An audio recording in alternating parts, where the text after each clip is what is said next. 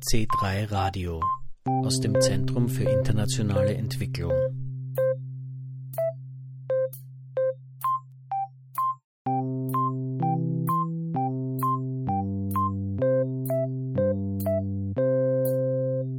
Von 4. bis 6. Dezember 2014 hat im C3-Zentrum die erste österreichische Konferenz zum Thema Internationale Ressourcenpolitik stattgefunden.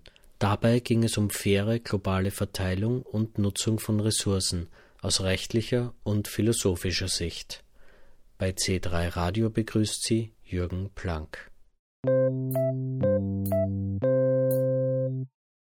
Einer der Hauptredner der Konferenz war der Philosophieprofessor Thomas Pogge von der Universität Yale.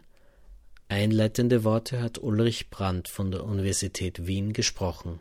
I warmly welcome you to the public opening of the first Austrian Conference on International Resource Politics. This evening, we are dealing with the role of fairness in international resource politics. My name is Ulrich Brandt.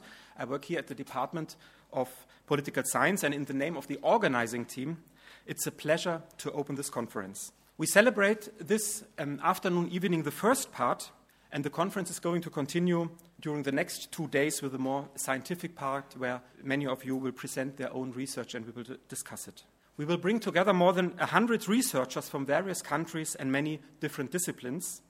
And indeed, when we published a year ago the call for papers, where we, we were overwhelmed by the quantity of abstracts we got submitted. It was more than 130, and we are happy now that those who um, were accepted and who also agreed to come, that you are here.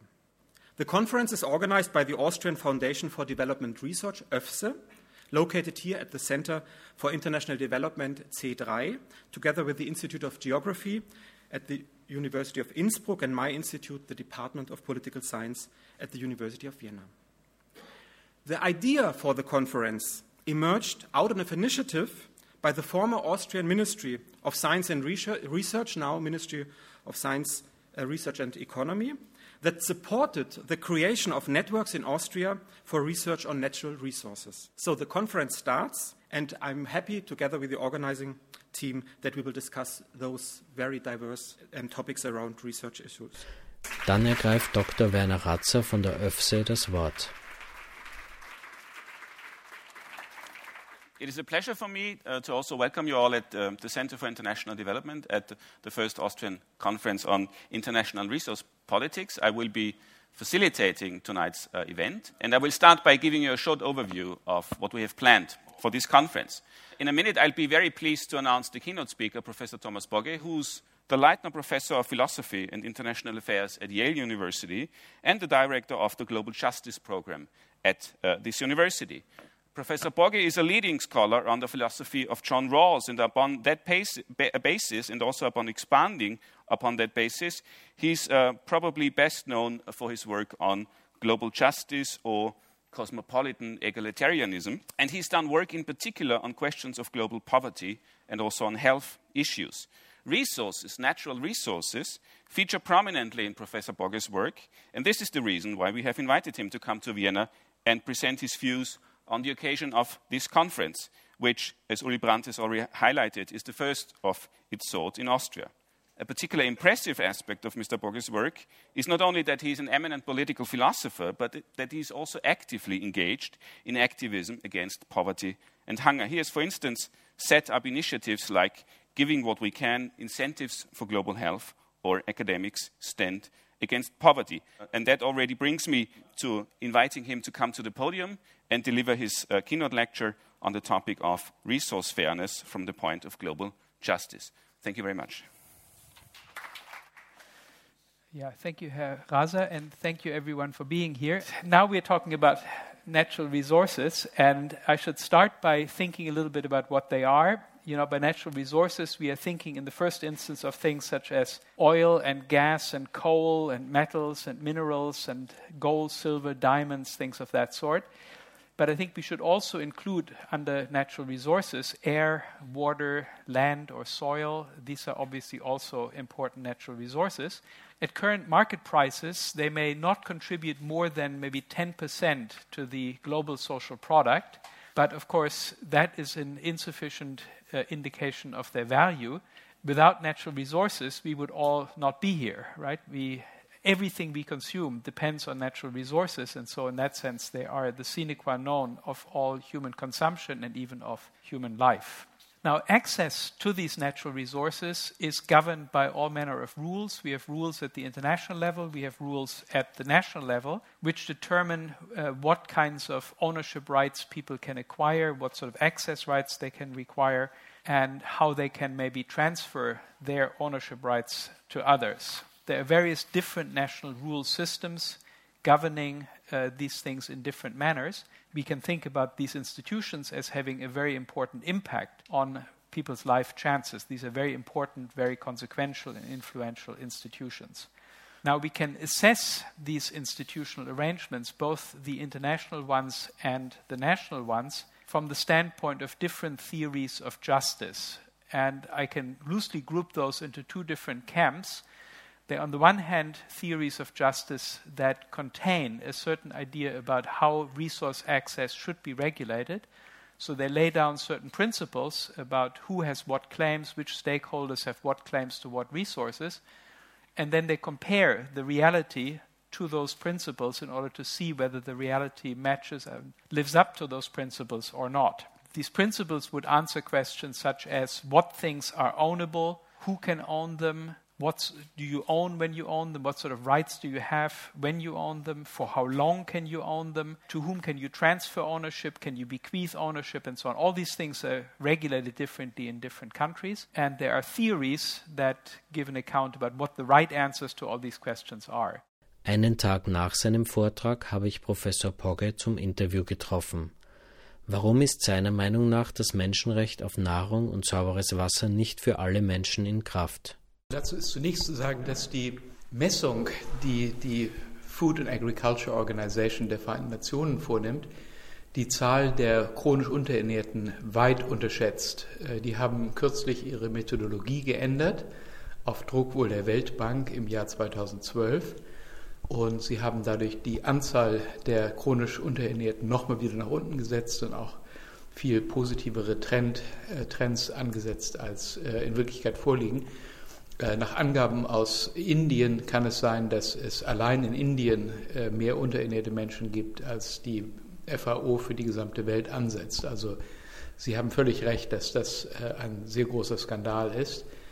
Und was man da machen müsste, ist Verschiedenes. Also ein wichtiger Punkt ist, dass man ein Social Safety Net, also ein Sicherheitsnetz einbaut in allen Ländern, dass also es ein Mindest Einkommen gibt für Leute, dass wenn Leute arbeitslos sind zum Beispiel oder äh, nicht mehr arbeiten können, weil sie zu alt sind oder zu viele Kinder haben oder sowas, dass sie da auf Sozialleistungen zurückgreifen können. Das wäre schon ein äh, ganz, ganz großer Schritt in die richtige Richtung.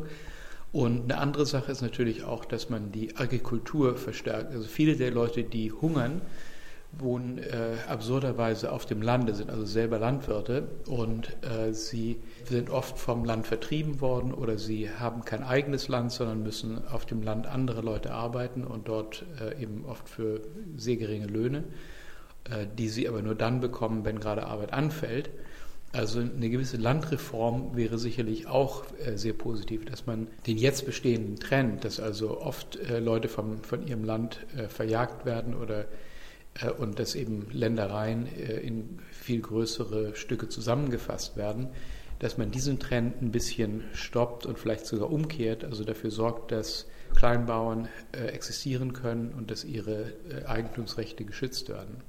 Sie haben gestern eine Reihe von Reformen angedacht, die gemacht werden könnten, um die Welt nachhaltig gerechter zu machen und ressourcengerechter zu verteilen. Äh, von einer philosophischen äh, Warte aus betrachtet, würden Sie meinen, dass die Weltgemeinschaft moralisch, philosophisch, intellektuell schon so weit entwickelt ist, weltweit, um das weltweit umsetzen zu können? Oder bräuchte es da nicht auch noch eine Bewusstseinsbildung und eine intellektuelle, moralische Entwicklung ja, das ist wahrscheinlich von Reformvorschlag zu Reformvorschlag unterschiedlich. Ich würde sagen, dass der äh, erste Reformvorschlag, dass wir Diktatoren in Entwicklungsländern nicht unterstützen sollten, dadurch, dass wir die Ressourcen, die ja eigentlich der Bevölkerung gehören, von diesen Diktatoren kaufen und ihnen dafür Geld und Waffen äh, im Austausch geben. Ich meine, das ist ein ganz trivialer Punkt. Das ist ein Punkt, den eigentlich, also da braucht man keine besondere moralische Entwicklung, um das zu verstehen, dass man also nicht das honorieren sollte, dass irgendein General oder irgendein Führer einer äh, ein, ein, Warlord zum Beispiel oder ein Führer einer äh, Rebellionsbewegung, äh, die bloße Tatsache, dass er sich an die Macht bringt, sollte nicht ausreichen, um von uns anerkannt zu werden als der legitime Eigentümer dieser Rohstoffe, die er uns dann äh, rechtsverbindlich verkaufen kann. Äh, das ist ein relativ einfacher Punkt. Ich glaube, auch der dritte Punkt ist ein relativ einfacher Punkt, nämlich der Punkt, dass es eigentlich ganz dumm ist, dass wir die Innovatoren, die neue grüne Technologien entwickeln, damit belohnen, dass wir ihnen Monopolrechte einräumen, die es ihnen erlauben, den Preis dieser Sachen nach oben zu äh, stellen oder eben auch äh, Lizenzgebühren zu verlangen, die oft sehr teuer sind und dadurch eben die Verbreitung dieser neuen Erfindung zu verhindern oder zu jedenfalls ganz erheblich zu verlangsamen. Das ist einfach dumm und äh, nicht so sehr, also nur unmoralisch, das ist es auch, aber es ist auch eben ganz dumm, weil dadurch natürlich wir alle die Leidtragenden sind, weil die grünen Technologien sehr viel weniger zum Einsatz kommen, als das sonst der Fall wäre. Das sind einfach äh, Ideen, für die die Welt schon jetzt einfach bereit ist und die man gleich umsetzen könnte und müsste. Äh, die mittlere Idee, also die globale Rohstoffdividende, ist eine Idee, die ist ein bisschen äh, komplizierter und ein bisschen anspruchsvoller. Und da könnten Leute sagen, was fühle ich für eine Solidarität mit Leuten in den Entwicklungsländern, was fühle ich für eine Solidarität mit zukünftigen Generationen, die sind mir doch egal.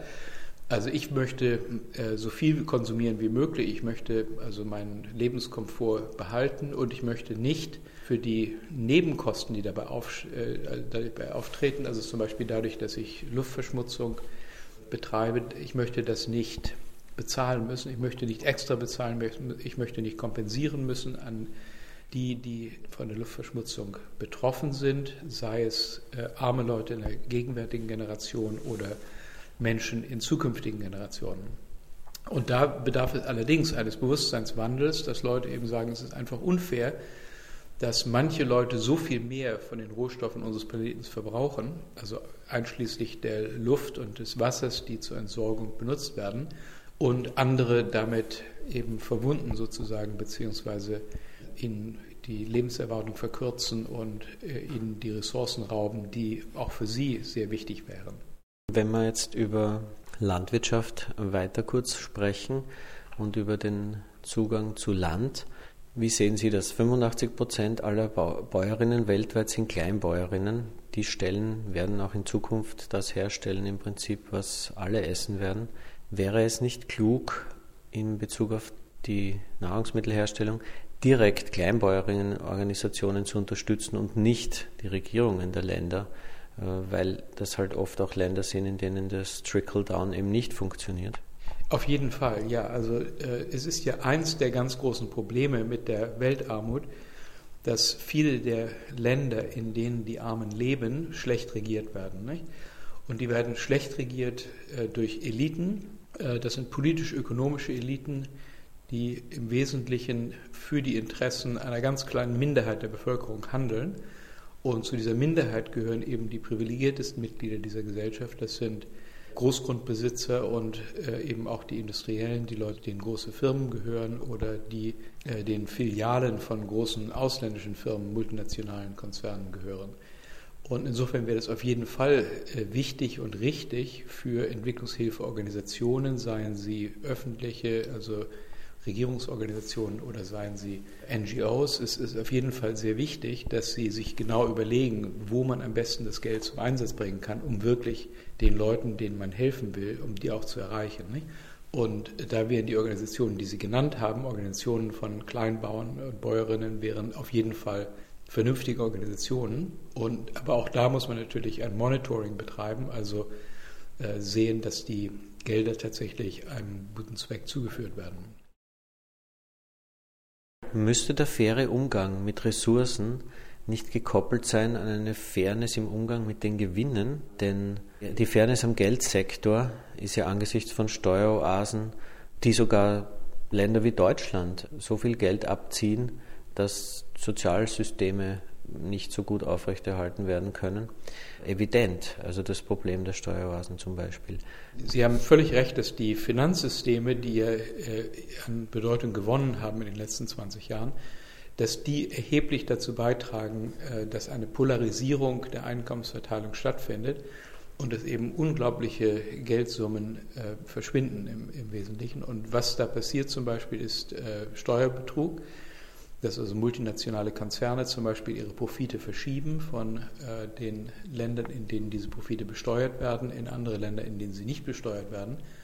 Und dadurch den Entwicklungsländern, die ja äh, ganz stark auf solche Steuereinnahmen angewiesen sind, genau diese Steuereinnahmen äh, entziehen. Und hier wäre ein ganz wichtiger Punkt, äh, einmal Transparenz zu schaffen, dass also die Einnahmen von Firmen und äh, dass die offengelegt werden müssen und auch die Verträge, die Firmen mit ihren Zweigstellen in anderen Ländern abschließen, offengelegt werden müssen, sodass man sieht, dass diese Verträge eben oft den, nur den einzigen Zweck haben, Gelder von einem Land ins andere zu verschieben und Profite da zu unterminieren. Also äh, und bei Rohstoffen ist es natürlich ein ganz eklatanter Fall, weil oft die Regierungen der Länder, die rohstoffreich sind, große Mengen von Rohstoffen abgeben, aber keiner wirklich weiß, wie viel das sind. Irgendwelche Gelder fließen dann ins Land zurück, aber auch wieder weiß keiner, wie viel Geld das ist. Und insofern ist es fast unmöglich für die Bevölkerung solcher Länder, der Regierung auf die Finger zu sehen und überhaupt nur zu wissen, wie viel Geld ihre Regierung von den äh, Firmen, die diese Rohstoffe aufkaufen, erhalten hat. Und wenn man das nicht weiß, dann ist es natürlich ganz leicht für die äh, Beamten dieser Regierung, äh, die Gelder oder Teile dieser Gelder in die eigene Tasche zu stecken, beziehungsweise für politische Zwecke einzusetzen, um also sich Wahlvolk zu kaufen und so weiter. Und da werden eben Milliardenbeträge veruntreut, auch wieder durch dieses selbe Finanzsystem dass es erlaubt, äh, Gelder also ganz intransparent über Grenzen hinweg zu befördern, in geheimen Konten anzulegen, wo keiner weiß, wem die eigentlich gehören und so weiter. Ich weiß, dass Sie auch in Asien gereist sind. Wie hat denn das Erleben dort, die Erfahrungen, die Sie dort gemacht haben, Ihr Denken, Ihre Philosophie beeinflusst? Zunächst mal, also meine ersten Reisen in Asien waren einfach erschütternd von dem äh, Standpunkt der Armut her gesehen. Ich wusste schon so theoretisch, dass es Armut gibt auf der Welt, aber wie arm Leute sind und wie sie eigentlich leben, hatte ich mir so nicht vorgestellt. Ich bin also während meiner Zeit als Graduate Student an der Harvard-Universität, das war im Sommer 1980, bin ich zum ersten Mal nach Asien gereist und bin eigentlich so mit Bussen und Bahnen und zum Teil auch mit, äh, also als Tramper, so als Hitchhiker bin ich äh, durch Asien gereist und habe in Indien, in Pakistan und so weiter die allerbitteste Armut äh, kennengelernt und konnte überhaupt nicht fassen. Damals konnte man, also der indische Rupie war damals acht Rupies, kriegte man für einen Dollar und für einen Rupie kriegte man acht Bananen. Also man konnte sich für einen Dollar 64 Bananen kaufen. Und ich konnte überhaupt mir nicht vorstellen, dass in einem Land, in dem man für einen Dollar 64 Bananen bekommt, irgendjemand Hunger leiden kann. Die sollen sich doch Bananen kaufen. Das ist so unheimlich billig. Und äh, dann fing ich also an, Leuten Bananen zu schenken. Aber relativ schnell wurde mir klar, dass es viel zu viele Leute in Indien gibt, die Hunger haben, als dass ich ihnen äh, allen Bananen schenken könnte. Und, aber es war so, äh, führte mir sehr drastisch vor Augen, wie arm, wie groß die Armut wirklich ist. Nicht? Dass man also für anderthalb Cent pro Banane äh, dort sehr gut leben könnte, aber eben diese anderthalb Cent nicht hat. Dann habe ich natürlich in der Zwischenzeit gesehen, wie in einigen dieser Länder die Armut tatsächlich relativ schnell zurückgedrängt worden ist. Also China ist natürlich ein besonders eindrucksvolles Beispiel, weil es ein sehr, sehr großes Land ist. Vorher hatte man die Tigerstaaten, Südkorea, Taiwan, Hongkong und Singapur, äh, die relativ klein waren und wo man sagen konnte, naja, die sind das ist nicht so bezeichnend, weil das eben sehr kleine Staaten sind, aber dass es in China möglich gewesen ist, auf ziemlich großer Bandbreite, ist schon ganz erstaunlich. Und da muss man wieder sehen, also hat die Globalisierung auch ihr Gutes gehabt in dieser Hinsicht. Obwohl natürlich in China die Ungleichheit der Einkommen auch enorm angestiegen ist. Nicht? Bei meinem ersten China-Besuch äh, Ende der 80er Jahre 1987 war äh, das Land relativ gleich. Da gab es keine großen Privilegien. Das war immer noch im Schatten der Kulturrevolution. Und jetzt sind all die alten Phänomene, diese äh, interpersonelle Dominanz, dass Leute eben für alle möglichen Bediensteten haben und auch die Bediensteten oder die unter ihnen, sozial unter ihnen stehenden Leute sehr schlecht behandeln.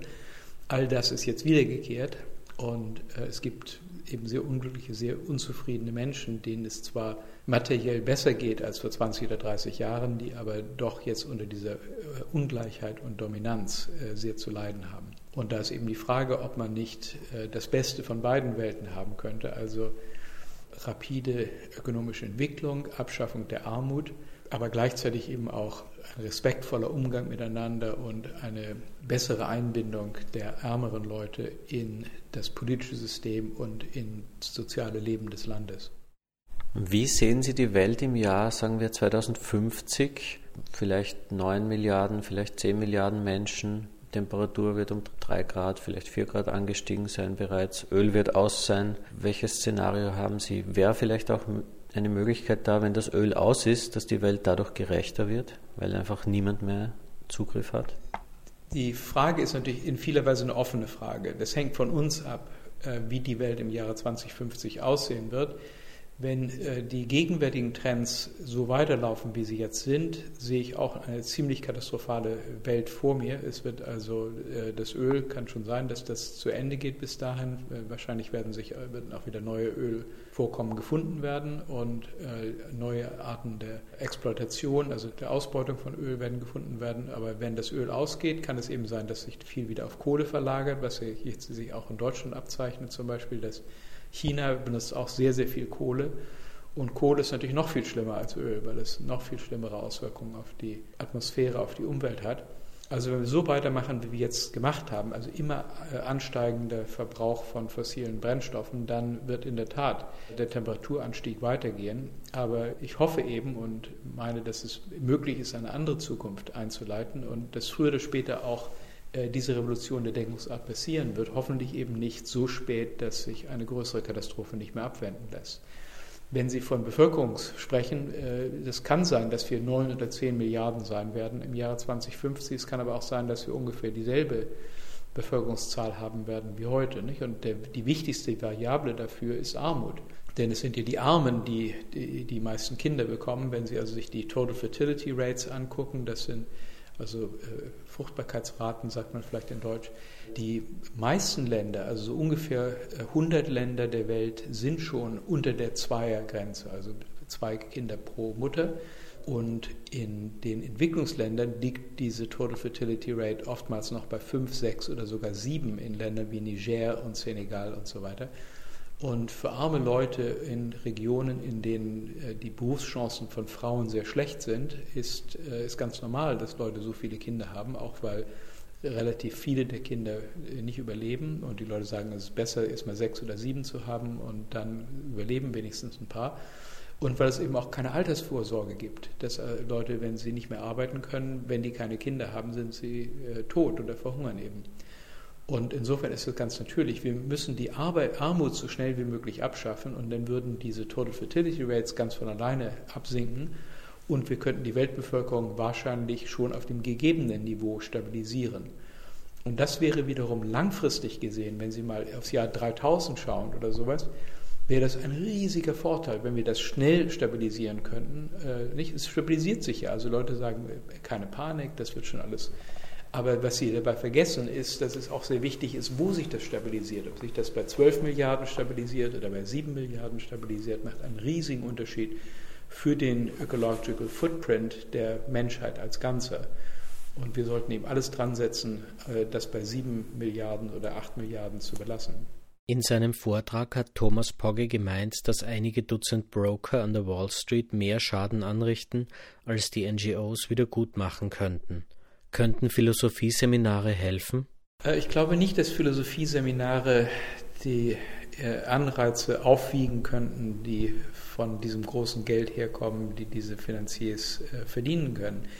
Also die Antwort darauf ist nicht, dass man, die, dass man denen sozusagen Religion eintrichtert oder Moral eintrichtert, sondern die Antwort ist, dass man die unter strengste Regulationen stellt, also Regeln und auch mit äh, Kriminalstrafen bedroht, wenn sie diese Regeln durchbrechen, was sie ja ständig und immer wieder tun.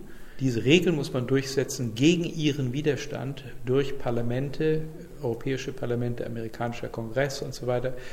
Äh, das ist äh, ein bisschen passiert eben, also nach dieser globalen Finanzkrise, aber auch nur so ein klein bisschen Augenwischerei, also gerade genug, um die Bevölkerung in Sicherheit zu wiegen. Und da müsste man sehr viel mehr tun, um das unter Kontrolle zu bringen. Aber auf den guten Willen von äh, Leuten im Finanzsystem kann man sich da keineswegs verlassen. Und die EU-Bürger mobilisieren mittels Facebook, anderer sozialer Plattformen? Ja, so mobilisiert man heutzutage. Nicht? Also es gibt auch Organisationen wie Avaz zum Beispiel oder MoveOn.org, die gute äh, Mobilisierungsmittel bereitstellen. Das haben wir alles. Das ist durchs Internet alles viel leichter geworden. Wir müssen es nur tun, nicht nur darüber reden. Sagt Professor Thomas Pogge von der Yale University, einer der Hauptredner bei der ersten österreichischen Konferenz zum Thema internationale Ressourcenpolitik. Informationen dazu findet man auf ressourcefairness.univi.ac.at. Abschließend ein Buchtipp. Lukrative Rohstoffmärkte von Thorsten Dennin wirft einen Blick hinter die Kulissen und berichtet über die Spekulation auf Tulpenzwiebel im 17. Jahrhundert genauso wie auf die Spekulation auf Soja im 20. Jahrhundert. Lukrative Rohstoffmärkte ist im Finanzbuchverlag erschienen. Es verabschiedet sich Jürgen Planck.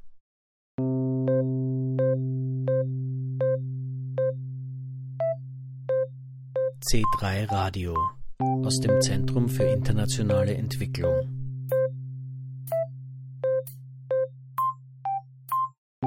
Mit den Organisationen Baobab, Frauensolidarität, Mattersburger Kreis, ÖFSE und Paulo Freire Zentrum. Weitere Informationen und Podcast auf www.zentrum3.at.